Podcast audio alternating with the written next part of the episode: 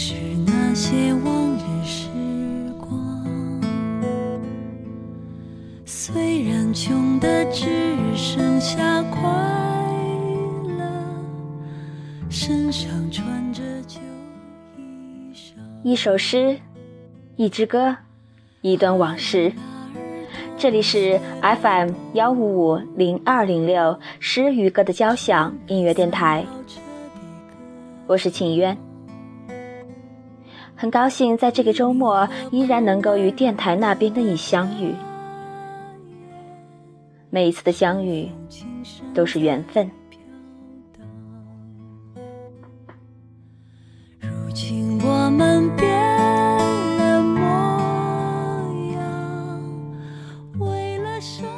年不只有四季，还有一种季节，叫做毕业季。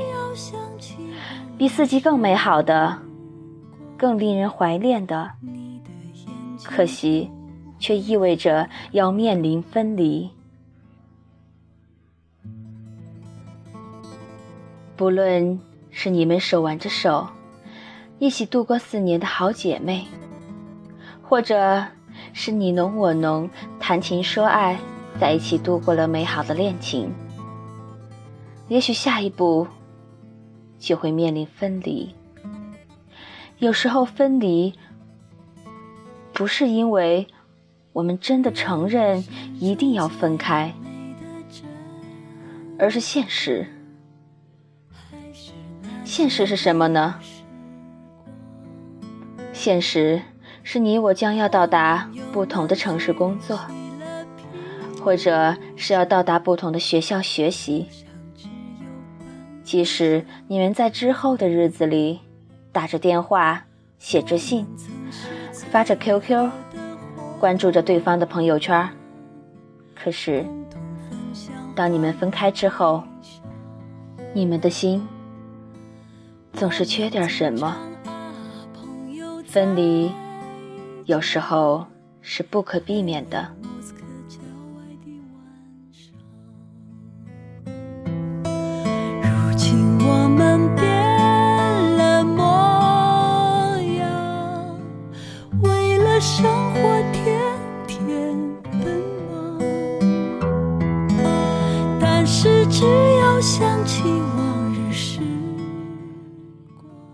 今天情缘要分享的这个故事。是我偶然间看到的，看完觉得，如果你们爱着彼此，请珍惜。就像这篇文章的题目，打败爱情的，从来不是距离。假如能够回到往日时光，哪怕只有一个。假如能够回到往日时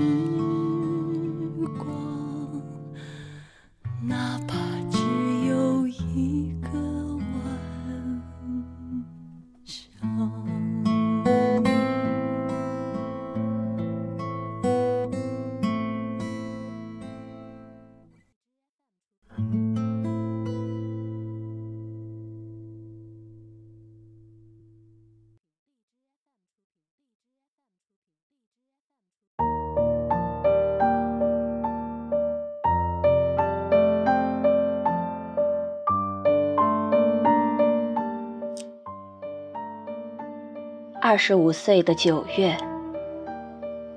我闷闷不乐的过完中秋，坐在刺眼的白炽灯下，准备与父母对谈。这之前，一件听起来可笑又亲切的事，进行了整整一年，相亲。眼见着一年过去了四分之三，还是没有结果。每隔一段时间，母亲都会翻动着那些她从四面八方打听来的相亲信息。我的内心是抵触的，但我每次看到父母焦急的样子，又会变得顺从。可是每一次见面都没有结果。那些年，我心里住着一个人，老陈。母亲是知道的，父亲也是。老陈是我的高中同学。高三那年，他坐在我的后桌。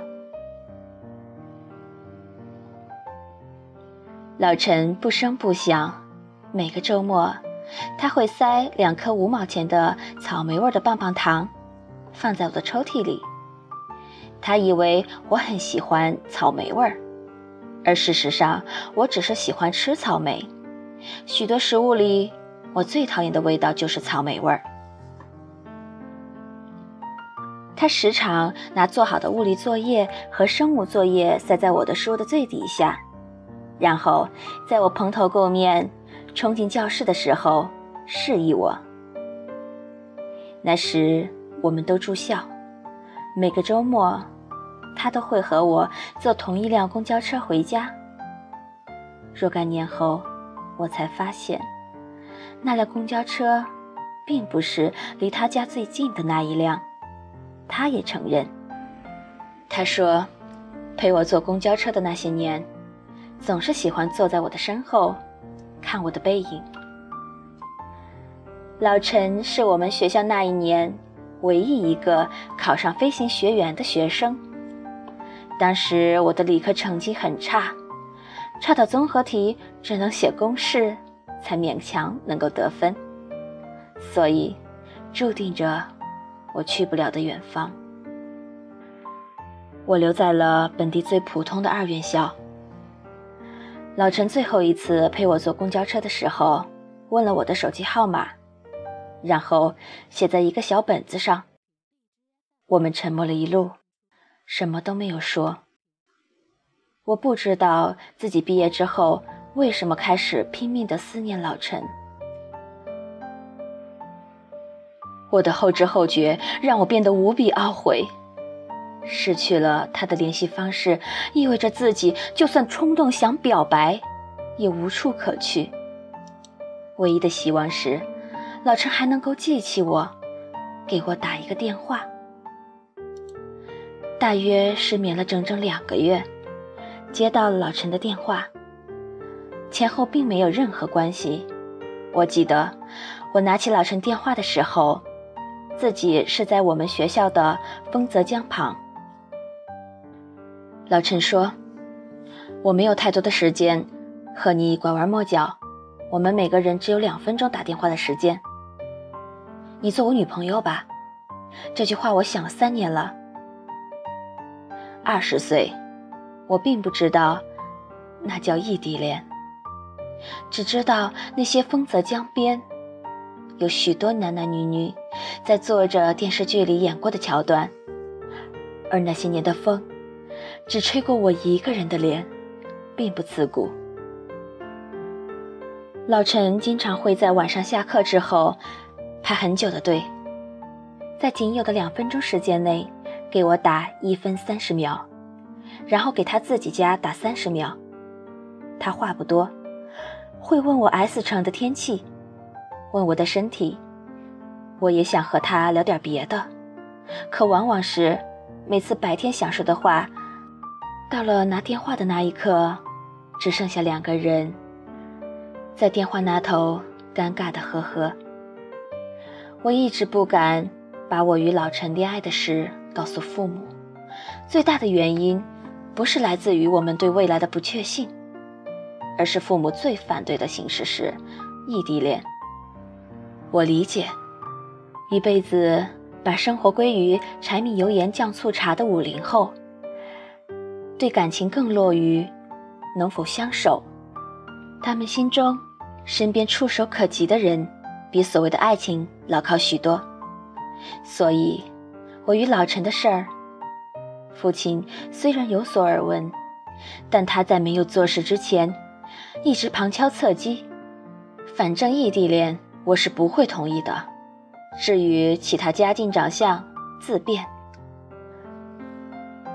我和老陈的恋爱终于在二十二岁那年，被我的父母发现了。那个夏天，我去上海，接东北回 S 城的老陈。在我出站的时候，父亲见到了我和老陈，眼珠子突然瞪得很圆。父亲没有说话，拉着我的手就走。父亲很少发脾气，他发脾气的方式就是不说话。老陈说：“那个时候，他就知道我们已经走到了终点。”第二天，就在我们家。发生了一个电视剧里才有的桥段。父亲大约知道第二天我会一同与老陈过我二十二岁的生日，于是收了我的手机，拔了我的网线，把我反锁了整整一天。我没有哭，我更像是一只受了惊吓的小兽，躺在床上看了整整一天的电视。许是。难过真的会让一切失去知觉。一直到父亲晚上打开我的房门，我都没感觉到饿。父亲与母亲坐在我的床前，他们已经想好了与我的台词。我看着电视过了一天，我已经不知道还能用怎样的动作来面对这个世界。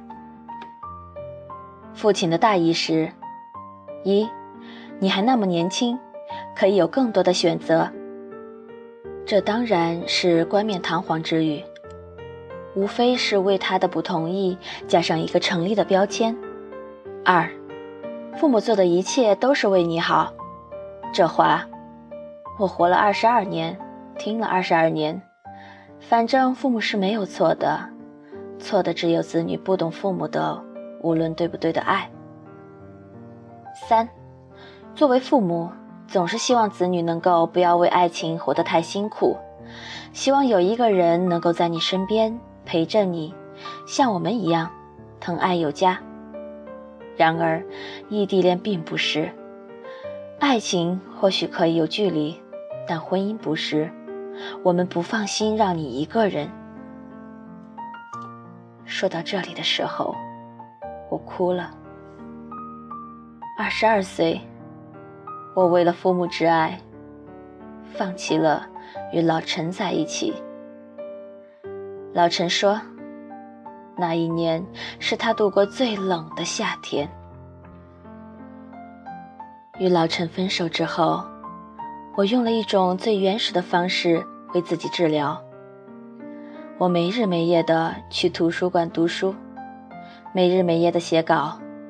那一年，我读了一百本专业课的书和文学读物，投了一百多篇稿子。我的综合排名从上一年的班级第五跃升为第一。我特别感谢那一段时间里的自己，偶尔也会在自己的感情里心猿意马，但大多数的时候，没上课的日子，早起去图书馆，中午买一碗小吃街的炒年糕。汗流浃背的坐在简易帐篷下，大口大口吃。下午继续读书，图书馆楼下的保安偶尔见我没带卡，也会拉起闸子说：“进来吧。”我没有再去丰泽江畔一个人吹风，那种冷到心里的感觉，只稍在路上看一眼，就冷一次。那些年，我一个人的时候就低着头走路，尽量不去看周围的人。一不小心看到情侣的时候，还是会莫名的难过。老陈那两年没有再给我打电话，他大约半年左右会上一次校内网，会走进我的页面，我有空的时候也会去他的页面看。但我们至始至终谁也没有为谁发出加好友的申请。我不知道老陈那两年过得好不好，我也不知道自己那两年过得算不算好。毕业的那年，我有了一份稳定的工作。我在校内网更新的那个晚上，老陈给我的 QQ 发来消息：“祝贺你，等我。”毕业的第二年，老陈没有成为飞行员，但作为参谋，并争取到了唯一一个他们学校分配到 H 城的名额。不偏不倚的中秋节，我还是和往常一样玩着手机，对抗着父母又一轮即将开始的相亲。QQ 里的老陈头像突然动了，我下意识的。他可能是祝我中秋快乐，反正这个点儿来祝我的，我都可以用长长的话语来回应。老陈说：“我来 H 城了，如果你还没有男朋友，我们在一起吧。”后来我才知道，这是老陈军校毕业分到地方后做的第一件事。他没有给我打电话，他说。他想保留一点颜面，万一被拒绝，也不必亲耳听到。隔着屏幕的字没有温度，不至于太伤。我说：“那在一起吧。”回头，我和父亲说：“我有男朋友了，不必再为我寻找了。”父亲丢下水果刀，惊愕地跑了出来。母亲一脸兴奋又狐疑。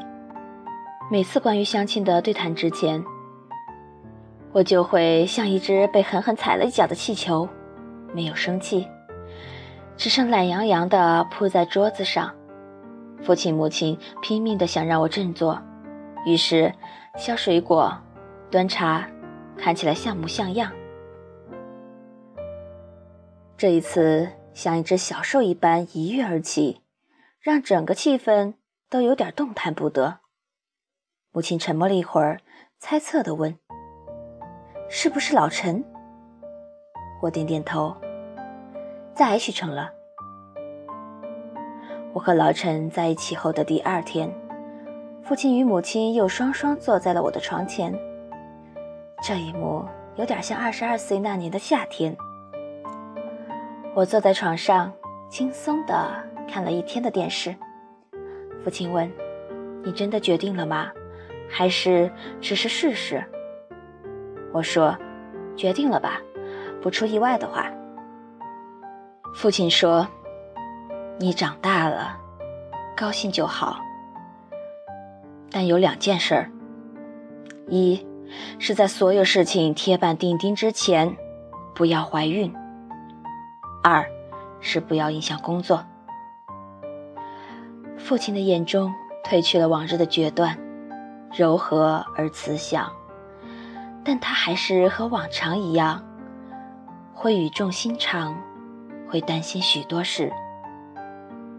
S 城与 H 城不算太远，但也真的不近，毕竟是两个城市。老陈到了部队后，工作格外忙碌，时常加班到晚上两点，周末也没有休息。于是，我成了那个奔波人。每个周五晚上，父亲会帮我买好去 H 城的票，这样我不至于为了买不到票而焦头烂额，以至于不吃饭。父亲这个前世的老情人也算是够称职了。我第一次去 H 城，老陈请一个小时的假去车站接我。那一年，他还没有买车，需要转两趟公交车才能到达。他买草莓味的口香糖，他一直以为我很喜欢吃草莓味的任何，到现在，他也这么认为。我晕车晕得厉害，坐着城际大巴到站，一下车就哇哇的吐。他拍着我的背，等我吐完，把口香糖塞给我。我说：“我不喜欢吃草莓味儿啊。”老陈憨憨的笑了笑，塞进我的嘴巴。你就当漱口吧。公交车里，老陈还是喜欢坐在我的身后。转头的时候，时常看到他看着我的背影出神。他说：“那是一种多少年来感觉追了一路，终于快成功了的感觉。”我们租着双人床的房间，这是老陈与父亲的承诺。忘了说一段，我与老陈谈恋爱后，父亲与老陈有过一段谈话。老陈说：“我从来不知道一个父亲真的会这样在乎一个女儿。你父亲说的所有条件我都同意，包括在一纸婚约前没有婚前性行为。父亲古老的观念里，还有一种上一代人的规矩：女儿这一生要清白的出嫁。我睡得早，老陈加完班回来，我已经睡着了。”我醒得早，与老陈唯一的相聚就是早上的那一顿饭，一晚上兴许能够聚的一顿饭。这一个镜头，我们过了许多年，永远的白粥、油条和小葱炒蛋。我坐在老陈的自行车后，老陈把我送到营区门口，我觉得自己重新过了一回大学生活。大学的时候，我曾羡慕的女孩，她们都坐过男生的后座。白天的七八个小时，我一个人走遍了爱渠城所有的山山水水，也去过许多个咖啡厅，写过字。没有关系，在与老陈最近的地方，哪怕没有老陈在身边，也依旧可以感受到咫尺之爱。日子不惊不喜。所有的惊喜好像也都是平常，惊讶于与老陈从来没有什么印象深刻的大吵大闹，就好像多年夫妻，所有的争执也都寻常。许多人经常问我，异地恋怎么坚持下去？我经历过异地恋所有的情形，比如，当与朋友赴约的时候，所有的人都带着自己的男女朋友。而你一个人端坐在那里，觉得不忍破坏，又特别孤独。你带病坚持上班，病情加重又回不了家。你不能像其他女孩一样给男朋友打个电话，然后赖在办公室等着抱回家。你得靠着自己的意念找到回家的路。运气不好的时候，许多节日是没有资格过的，比如七夕。比如情人节碰上工作日，你们只能在电话里互道“节日快乐”。可我时常觉得，所有的爱一旦笃定，是可以按你们期望的轨迹顺利推进的。任何没有结果的感情，有千万个走不下去的理由；而任何能走下去的感情，只有一个原因，那就是爱。其实，在去爱趣城的路上，我碰到过许多男人或女人。一开始，都是高高兴兴的赴约，然后高高兴兴的回来，然后渐渐的就开始对异地恋有了疑问。比如有一个女孩子，在老陈回爱趣城的第三年，我们时常一起坐车。有一次问我：“你和你男朋友是怎么能够坚持这么多年？”一旦问这个问题，一般内心已经是退了一万步。我好像只说了两个字：习惯。女孩子说：“异地恋太苦了，真的太苦了，我都有点想放弃了。”我没有劝她，笑了笑。所有的感情都是自己的选择。三个星期之后，女孩哭着坐着城际班车。回 S 城，从那以后，我再也没有见过她。我第一次去老陈家，我婆婆，也就是老陈的母亲，老远看到我就叫我的名字。我惊诧于她怎么能如此清楚地反映出我的名字。我和所有第一次见家长的姑娘一样吧，羞涩地叫：“阿姨，你好。”饭桌上，婆婆说：“你这模样，我看了好多次了。前些年我翻她的本子，就看到本子里有你的照片然后每年放假回来，我故意去看他的本子，还是你的那张。我和老陈对笑着，那一顿饭结束后，一切就开始水到渠成般的推进了。我还是会每个周末去他所在的城市，他照例会来车站接我。那一年有了高铁，把两个城市的时间一缩再缩。我们高兴的觉得得到了上天的眷顾，连国家政策都格外爱我们。结婚前的最后一次对谈是老陈约我父亲。老陈说，父亲其实挺健谈的，聊了很多，天南地北。有一句最感动的，也经常重复的是：无数次我都在想，我应该帮我女儿选一个未来的老公。后来他找到你，我并不同意。你也知道，异地恋，很多父母都不会同意的。但过了很久，我觉得我应该尊重他的选择。老陈说，他当场就发誓了，一定会待他好，一辈子。二零一四年初，我们结婚。所有的仪式有板有眼，一样不缺。和老陈结婚两年，有了自己的孩子，有了自己的房子。老陈每周会开着车回家，和我们共度周末。这些年，老陈一直保持着一个习惯，就是但凡有任何关于学生时代爱情题材的电影，一定要陪我刷一遍，从。匆匆那年，到同桌的你，到我的少女时代。老陈说，有时也会觉得剧情狗血平淡，但每看一遍，就觉得又回到了那些最美好的时光。我坐在你的身后，你永远都高高抬着头的样子。前些日子有一晚，老陈加完班，已经两点多了，他给我发了一条信息。我刚刚骑了自行车回宿舍，心想，三十岁，离二十岁表白的那年，都整整十年了。可我依然可以记起你十八九岁的时候，初初遇见你的模样，永远抬着头，佯装认真的样子，永远需要抄的数学与物理，还有你吃着棒棒糖发呆的样子。可是我真的不太喜欢吃草莓味儿啊。那你怎么每次都吃完？因为是你送的。矫情的时候总有一万种，哪怕到了三十岁。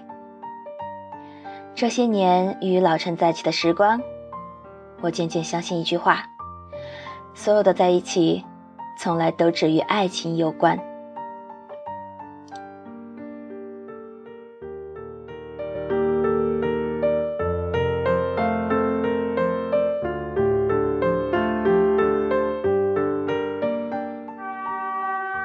这是一个毕业季，所有人我相信都会遇到毕业的分离。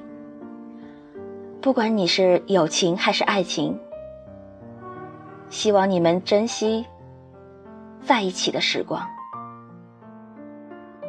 如果你们不能在一起，希望你们还拥有那美好的时光，在记忆里。最后，情愿要告诉大家：任何没有结果的感情，有千万个走不下去的理由；而任何能走下去的感情，只有一个原因，那就是爱。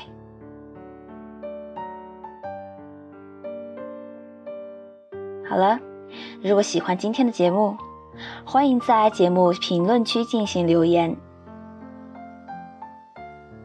感谢你听到我的声音，感谢我能讲给你听。让我们下期再见。喜欢我，请订阅我。